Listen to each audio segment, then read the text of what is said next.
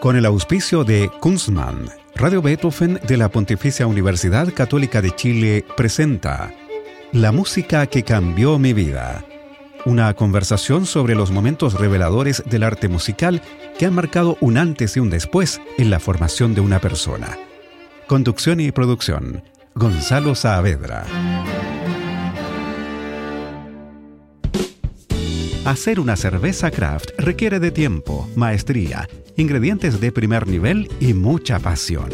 Por eso en Kunstmann llevamos 30 años haciendo lo que más nos gusta desde la ciudad que nos vio nacer, Valdivia.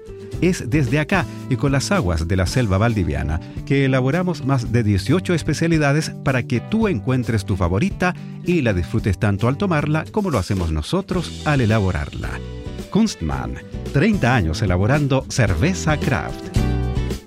¿Cómo están? Bienvenidas y bienvenidos a este programa de conversación y música en el que hoy además vamos a hablar de ser melómano, coleccionista de discos y también de literatura, porque estamos con Germán Reyes, profesor de castellano, doctor en literatura, comentarista de discos clásicos y súper melómano. ¿Cómo estás, Germán? Aquí estamos, Gonzalo. Muchas gracias por la invitación. Muchas gracias a ti. Eh, Germán, a lo mejor nuestras auditoras y auditores lo conocen como una, aparte de sus comentarios en la revista Átomo, que son comentarios de disco, como una fuente habitual en los artículos de cultura del Mercurio hablando siempre sobre, sobre música, música de tradición escrita, clásica, o como uno quiera llamarla. Germán Reyes Bush nació en Puerto Montt en 1967. Es profesor de castellano, magíster y doctor en literatura por la Universidad Católica de Chile. Ha trabajado y trabaja en instituciones escolares y universitarias dictando clases de literatura y pedagogía. Hoy eres profesor del Colegio de Abancura, ¿no es así? Por supuesto. ¿En qué curso haces clases de, literatura? ¿Cómo se llama? ¿Lenguaje y comunicación se llama hoy día? Eh, castellano. ¿Castellano? Castellano, de, primero a cuarto medio. Primero a cuarto medio. Están los, mis muchachos. Oye, ¿y qué tal enseñarles a leer o entusiasmarlos más bien con la lectura a la gente de esa Ah, una maravilla. ¿Sí? Sí, por supuesto, es de las cosas que valen la pena. Así que te resulta. Eh, espero que sí, no, no, no con todos, pero yo creo que un buen porcentaje sí, ¿por qué no? Además, como decíamos, se desempeña desde su primer número como comentarista de discos clásicos de la revista Átomo. Germán además ha dictado charlas y conferencias sobre temas literarios y musicales en varias instituciones y es un forero destacado en el ámbito musical tanto a nivel nacional como internacional, particularmente en español. En cierto modo se define y a mucha honra como un melómano algo profesionalizado. En la foto que Germán tiene en su WhatsApp, aparece delante de una monumental colección de discos realmente impresionante y que nuestras auditoras y auditores pueden ver en el anuncio de este programa en la página de la radio. ¿Cuáles son los discos más raros que tienes en tu colección, Germán? Mira, en realidad, discos valiosos más que raros. Como coleccionista uno pasa por, por varias etapas. En realidad tú, tú ves una pared de discos pero está en reducción. ¿Ah? He tenido algunos discos raros, pero yo creo que los más valiosos son del ámbito popular. Tengo el, LP original de Violeta Parra, las últimas las composiciones. Claro, mi cantata Santa María de Iquique original, sobreviviente igual. Sí, en el mundo clásico no hay mucho disco raro, la verdad. Disco valioso sí, eh, por ahí va. No, no, no va por el fetiche en, ese, en ese aspecto y compositores desconocidos, por ejemplo, como, el, como el programa que hace José Manuel Izquierdo en esta radio de músicas olvidadas. Sí, por supuesto, que es, todo un filón eh, de, tesoros, de, digamos, de novedades, compositores desconocidos que he tenido la, honra de comentar por primera vez en Chile, según he rastreado, serían Luis Humberto Salgado, por ejemplo, el ecuatoriano, que es un genio, compuso nueve sinfonías, y lo descubrí por casualidad. ¿De qué época? Es de siglo XX, claro, de mediados del siglo XX, tan bueno como Villalobos, y editado por la Orquesta Sinfónica de Cuenca, si no me equivoco, y publicado por Brilliant Classic en Alemania con mucho éxito, lo que podríamos hacer nosotros con nuestros mismos compositores. Estoy pensando en un Becerra que, mm. que podría tener distribución internacional. Luis Humberto Salgado la tiene en este momento con orquestas bien modestas. Las nuestras me parece que son más, más profesionalizadas. Ahí hay un, desconocido. Datazo. Vamos, a, vamos a investigarlo. También Alan Peterson, el sueco, otro desconocido. Un gran sinfonista, probablemente el mejor de la segunda mitad del siglo XX. Y desconocido en Chile, a pesar de que la sinfonía 12, eh, si no me equivoco, es sobre textos de Neruda en su totalidad, Los Muertos de la Plaza. Súper interesante. Pero tú no partiste necesariamente con la música clásica porque el primer tema en tu lista es de Led Zeppelin. ¿Cómo surgió el amor por la música? ¿Desde qué edad? ¿Influido por quién? Mira, en realidad eh, es bien interesante. Eh, los melómanos no somos pájaros raros tenemos el universo sonoro, me imagino, bien promedio de todo el mundo. Venimos del mismo universo sonoro. Mi hermano mayor escuchaba Led Zeppelin, eh, mis padres escuchaban sus tangos, sus boleros, y uno eh, está inmerso en ese, en ese ambiente. Pero el primer recuerdo que tengo de música que me haya llamado la atención siendo muy niño es esta canción del emigrante que todavía me encanta. La tengo en mi, en mi lista, ¿no es cierto? Mi playlist. Y yo creo que después uno trata de ver por qué le llamaba la atención y claro, tiene algo de operático, pues. A los niños les encanta. Uno pone esta canción a los niños, creo que les gusta, es muy llamativa y, sin duda una gran, una gran canción. Claro, es una canción del tercer álbum de estudio de, la, de esta banda inglesa que se editó en 1970 y eh, fue escrito sobre las invasiones vikingas de Inglaterra de final del siglo I y comienzos del segundo e inspirado en una corta gira que el grupo hizo por Islandia en eh, junio de 1970. Leía que esta canción es todavía hard rock como el que habían hecho como el que había hecho Led Zeppelin eh, a finales de los 60, el que venía cultivando, pero ya con ganas de pasarse como a lo acústico psicodélico. Sí, yo, yo Led Zeppelin igual lo asocio a, los primeros amores con la música. De hecho, mi primer disco que yo recuerdo haber comprado fue Queen, Una noche en la ópera. ¿ah? Entonces yo creo que hay algo en el rock progresivo al menos que lo asocia a la música clásica y hoy día las conexiones ya están dichas. O sea, uno escucha Chostakovich y, uno siente el, el, cuarteto 8, por ejemplo, el movimiento rápido, o incluso Vivaldi, uno siente el turbo ¿ah? moviéndose ahí. Y esos, esos cruces son llamativos, son interesantes y a mí siempre me han gustado. Muy bien, bueno, vamos a escuchar entonces Immigrant Song, la canción del inmigrante de Led Zeppelin. Es una canción de 1970.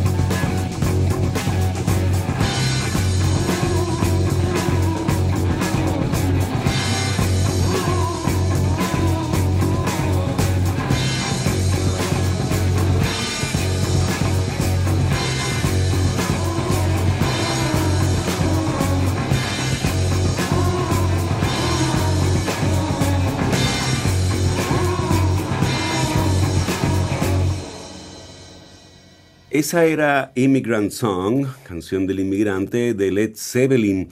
Estamos con el profesor de castellano, doctor en literatura y supermelómano Germán Reyes en la música que cambió mi vida en Radio Beethoven.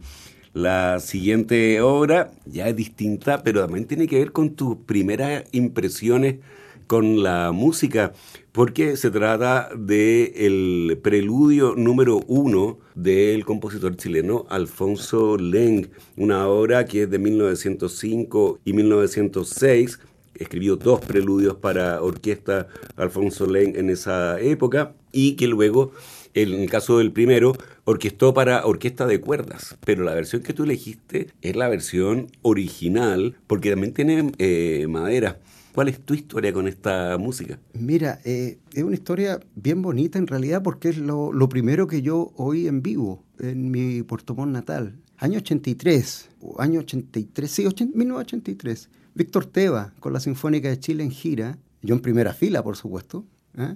gracias a un muy buen amigo que me consiguió la entrada. Y lo primero que oigo es este andante para, para cuerdas. Y además el recuerdo de haber conversado con el maestro Teva tras bambalinas. Fui con mi hermano a conocerlo y fue tremendamente amable, un, señor de mucha calidad humana, éramos niños todavía y nos atendió muy bien, nos mostró los instrumentos de la orquesta, le pregunté sobre Pablo Casals, me acuerdo, y sí, perfecto, eran amigos, entonces eh, todas esas son experiencias que van a uno marcándolo en cierto modo, tenía una gran... Eh, un gran concepto de la divulgación el maestro Teba. Se dio el tiempo para hablar con dos niños en provincia, detrás de bambalinas y sin pituto, sin nada. Entonces, de algún modo, eso lo hace una persona de mucha calidad, me parece, solamente.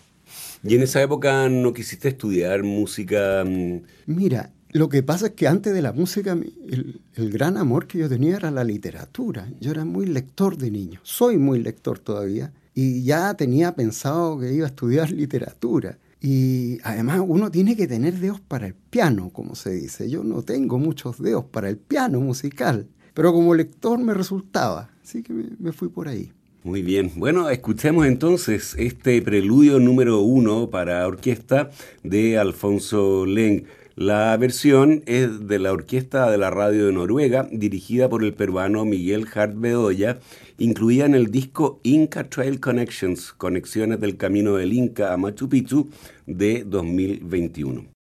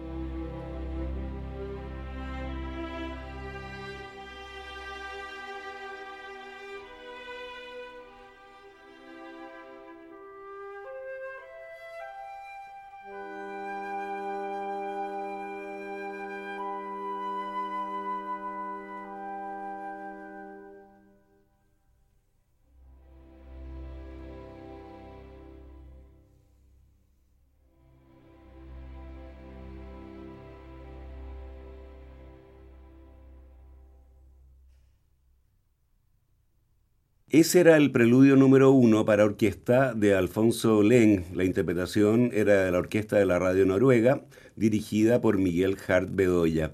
Estamos con Germán Reyes, profesor de castellano, doctor en literatura y súper melómano, erudito melómano en la música que cambió mi vida en Radio Beethoven. Germán, hablábamos, tú hiciste, mm, no solamente estudiaste pedagogía en castellano, luego hiciste un doctorado en literatura.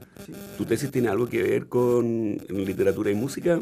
Uy, eh, en realidad no. ¿No? Pero sí la tesis, fíjate, la tesis de licenciatura la hice sobre Alejo Carpentier para lo cual me leí toda la crítica musical de él. Era sobre Los Pasos Perdidos, donde es un compositor. sí y me leí toda su crítica musical de discos. Ojo con ese detalle, me, marcó mucho ver la calidad, cómo escribía sobre discos. Y la tesis de magíster lo hice sobre folclore, sobre la folclorología en Chile como un discurso derivado de la etnografía, ¿ah? y cierto sesgo eurocentrista, de algún modo con un poco de lo que después se vino a, conocer como estudios subalternos en esa época todavía no, no se mencionaba mucho pero por ahí iba dirigida. No, la de doctorado no tenía que ver con eso. Sí, Carpentier, bueno, tiene el concierto barroco, tiene la consagración de la primavera.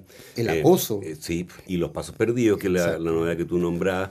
Y como crítico, muy informado de las novedades discográficas de la época, llevaba unos ciertos rankings. No le gustaba Mahler. Eso, de eso, eso recuerdo. Encontraba que era un músico con muchos efectos especiales innecesarios. Era una crítica no, no poco frecuente en esa época cuando escribía Carpentier. Exacto. Oye, y esto se lo pregunté a Ignacio Álvarez, que estuvo en este programa. Ignacio Álvarez, el, eh, profesor de literatura de la Universidad de Chile. Eh, y le decía, oye, en la literatura chilena, ¿qué o cuento o novela tiene que ver con la música? Él me nombraba El Árbol de María Luisa, María Luisa Bombal, que es una, esta mujer, ¿no es cierto?, que va a un concierto de piano, pero claro, no, el cuento no gira en torno a la música necesariamente. ¿Se te ocurre otro ejemplo a ti? No, en realidad no. Claro que hay referencias, particularmente música popular, ¿no es cierto? Lo, que le leemos a Fuguet mm. o al mismo Bolaño, mm. por ahí. Pero claro, no, no veo esta relación tan directa con, con lo docto. Habría que revisar a mí me, impresiona, Neruda no tiene una, una, sola referencia, nombra a la sonata para violín y piano de Frank en, el, en el confieso que vivió, nada más. Exacto, bueno, él dice que tenía oreja de palo, ¿ah? mm, Neruda mm. reconocía que tenía mm. oído palo, le gustaba el tango, sí, pero, pero de ahí no pasaba, lo reconocía. Digo, porque ah, son tan musicalizables sus poemas, digo, tantos compositores han, han musicalizado, hasta este ecuatoriano tú me decías. Claro. Muy bien. La siguiente obra en la lista de Germán es de Richard Strauss, Al ir a dormir. La tercera de las cuatro últimas canciones que este compositor escribió en 1948 cuando tenía 84 años. Es una especie como de ultra concentrado de belleza.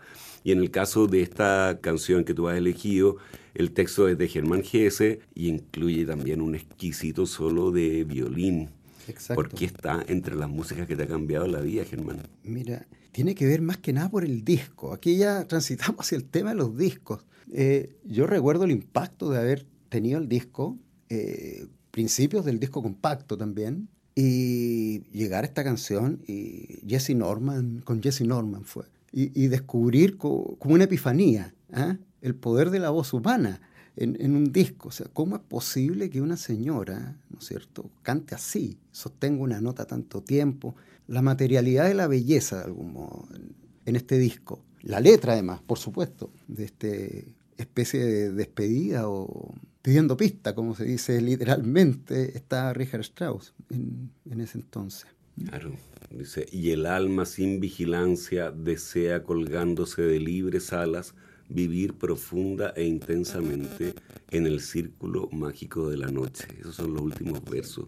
Hay una historia muy linda con respecto a esa grabación. La cuenta Jesse Norman, que dice que cuando estaba grabando con, o no cuando estaba grabando, cuando estaba dando el concierto en vivo, que la tocó con Kurt Masur y Gewandhaus en Leipzig, el primer violín de la Gewandhaus se despedía de la orquesta. Entonces él pidió, él le dio el tiempo a Jesse Norman de cómo debía tocarse porque él quería hacer el solo de violín, su último solo de violín con la orquesta. Entonces, Jesse Norman lo dejó quizá habría sido otro el tiempo, pero de algún modo Jesse Norman dijo que tenía que ser así, porque es más lento del usual. Uno escucha a Yundula Janovitz o, otras versiones Lisa de la Katza y, y, son cosas muy distintas. Digamos. Confiésate, Germán, ¿cuántas versiones tienes de esta obra?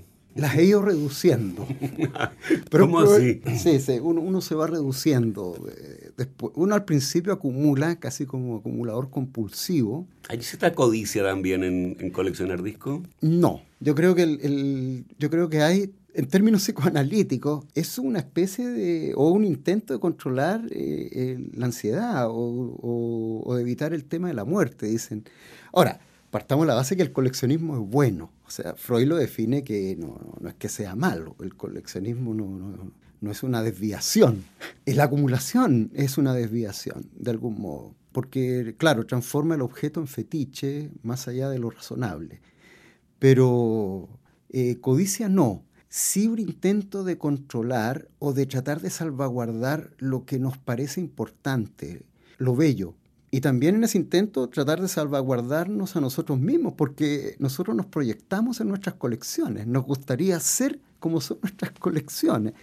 Claramente uno no es ni tan ordenado como sus colecciones, ni tan genial como sus colecciones, ni, ni tan bueno como sus colecciones. O sea que el término freudiano es como el superego, la colección. Exacto, exacto, una proyección. Yo puedo controlar lo que está afuera y es en eso coleccionar discos se parece a, a juntar estampillas, o coleccionar eh, figuritas de plástico, hay una ligera diferencia, ¿sí?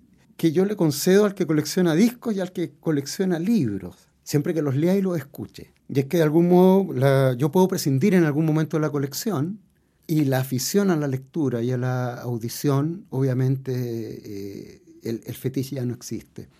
¿ah? Yo puedo prescindir de toda mi colección, en algún momento podría venderla completa, y voy a seguir siendo el mismo, no voy a entrar en, un, en una especie de, de, neurosis y voy a seguir escuchando lo que tengo que escuchar. ¿Mm?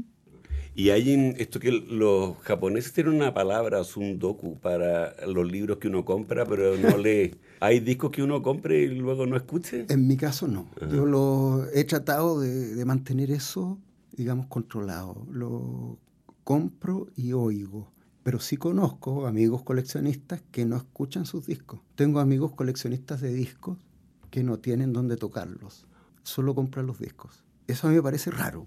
Los oyen por otra... Por, otra... por el objeto, por el booklet. Puede ser, claro. Los que coleccionan LPs, por ejemplo. ¿Tú escuchas eh, en CD o en, o en vinilo? Yo escucho en compacto fundamentalmente, en vinilo, en cassette, todavía que gozan de muy buena salud y en plataformas. Escucho por donde se pueda transmitir música hasta en YouTube. ¿Pero no tienes un fetiche con los discos de vinilo, por ejemplo? Eh, no, de hecho ya no compro más vinilo. Tengo los que quería tener, suficiente. Pero uno tiene que, que liberar los discos igual. Yo me he ido reduciendo, de, probablemente de más de 10.000 discos, compactos más de otro tipo, digamos, que uno tiene que ir achicándose. ¿eh? Para que no terminen todos. ¿Y qué hace? ¿Los regala a biblioteca? No, los vendo. ¿Los eh, de algún modo mi, colección se auto sostiene, ah, se, se, reduce y se autosostiene. Se recicla. Se recicla. sí, no, no son necesarias 30, cuatro últimas canciones. Bueno, escuchemos entonces esta tercera canción de las cuatro últimas canciones de Richard Strauss, Al ir a dormir. La versión, como comentaba Germán, es de la soprano estadounidense Jessie Norman, murió en 2019, y la orquesta de la Gewandhaus de Leipzig, dirigida por Kurt Masur en una grabación de 1983.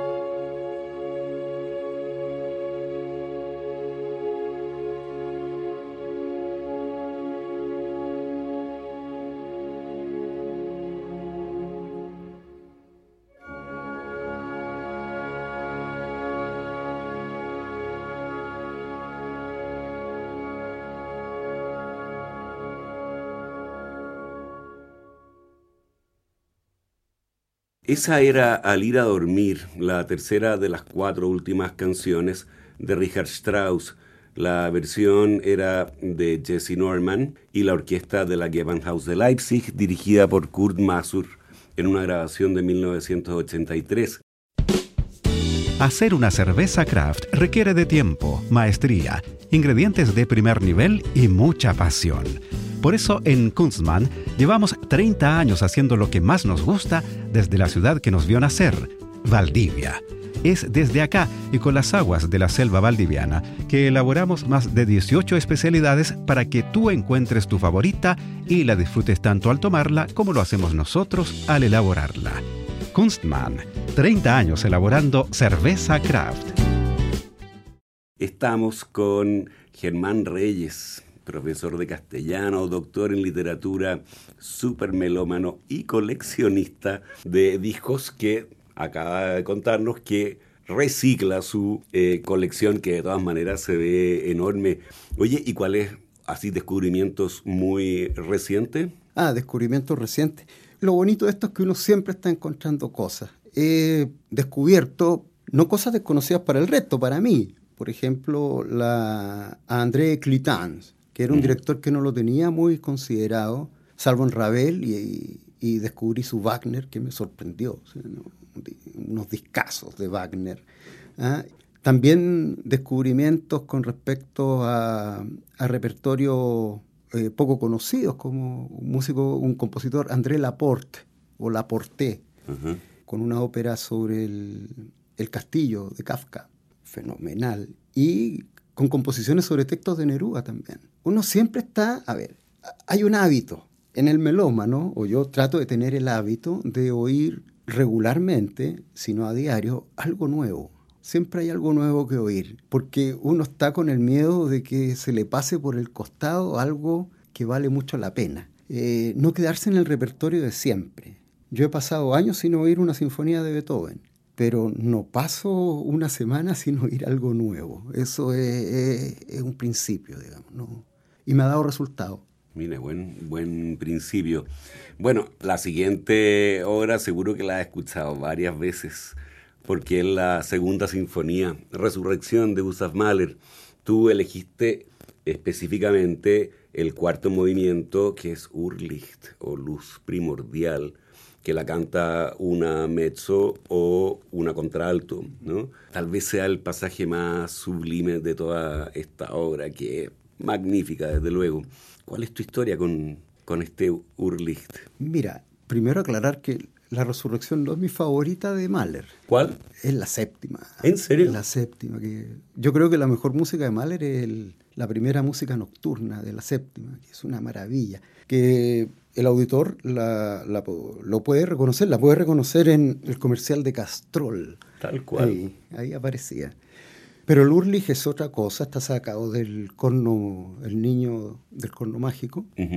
Y a mí me gusta particularmente cómo está orquestado. Yo vengo de Puerto Montt y dentro de mis primeras experiencias musicales estaban los orfeones, las retretas de los días domingos con mi padre. Y esto tiene esa sonoridad de estos corales de metales que podrían hacerlo sonar incluso una orquesta de, de provincia o un orfeón. Y suena sublime igual. Esta mezcla de lo popular, lo sublime, la ironía a la que aludían los románticos, esta cosa de mezclar tradiciones distintas y que resulte, siempre me ha llamado la atención y es muy conmovedor, porque Mahler es lo suficientemente inteligente para no usar un gran texto, sino que es un texto muy simple, ingenuo, naif diríamos hoy, y la música lo eleva. No como esos textos demasiado sublimes donde la, música como que lo comenta, acá no, lo eleva. Y eso es bien notorio y, y Mahler lo sabía hacer muy bien. Eh, en la cuarta hace lo mismo con el texto final de la Sinfonía 4. Y tú elegiste la versión de la contralto coloratura polaca Eva Podles. Sí, eh, Eva Podles es una gran contralto rossiniana, nada que ver. La dicción no es la más canónica para la obra, eh, los que saben alemán se darán cuenta, pero la voz es la voz telúrica absoluta, es la voz ideal para cantar Mahler pero y además la grabación es muy buena con eh, Jean-Claude Casadesú. Así que me gusta mucho la, lectura con una contralto de verdad. Mahler como que escribe para contraltos de verdad.